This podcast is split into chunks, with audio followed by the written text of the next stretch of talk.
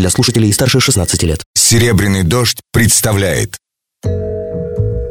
Ежедневно, по будням, в 21.15 по Москве. Специальный проект Николая Сванидзе «Тема дня за 60 секунд». Здравствуйте, это Николай Сванидзе. Государственная Дума в среду планирует принять в первом чтении правительственный законопроект о внедрении комплекса норм ГТО «Готов к труду и обороне». Система ГТО действовала в СССР с 1931 года и была возрождена в России указом президента Путина в марте 2014 Предлагается действовать пряником, с подходцем.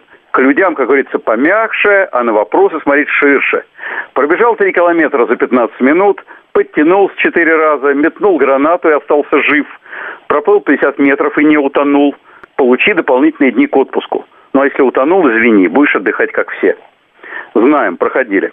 Сам видел, как барышни сдавали 100-метровку, не снимая шпилек. Но это энтузиастки. Подавляющее большинство просто игнорировало. Это в Советском Союзе, где система учета и контроля была отлажена, а коррупции и цинизма, конечно, было в достатке, но до нынешних высот далеко. Так что бояться нечего, дорогие друзья. Все будет по-прежнему. Победа будет за нами. Оставайтесь на шпильках, милые дамы. С вами был Николай Сванидзе. Всего доброго. Тема дня за 60 секунд. Специальный проект Николая Сванидзе на «Серебряном дожде». Слушайте завтра в это же время.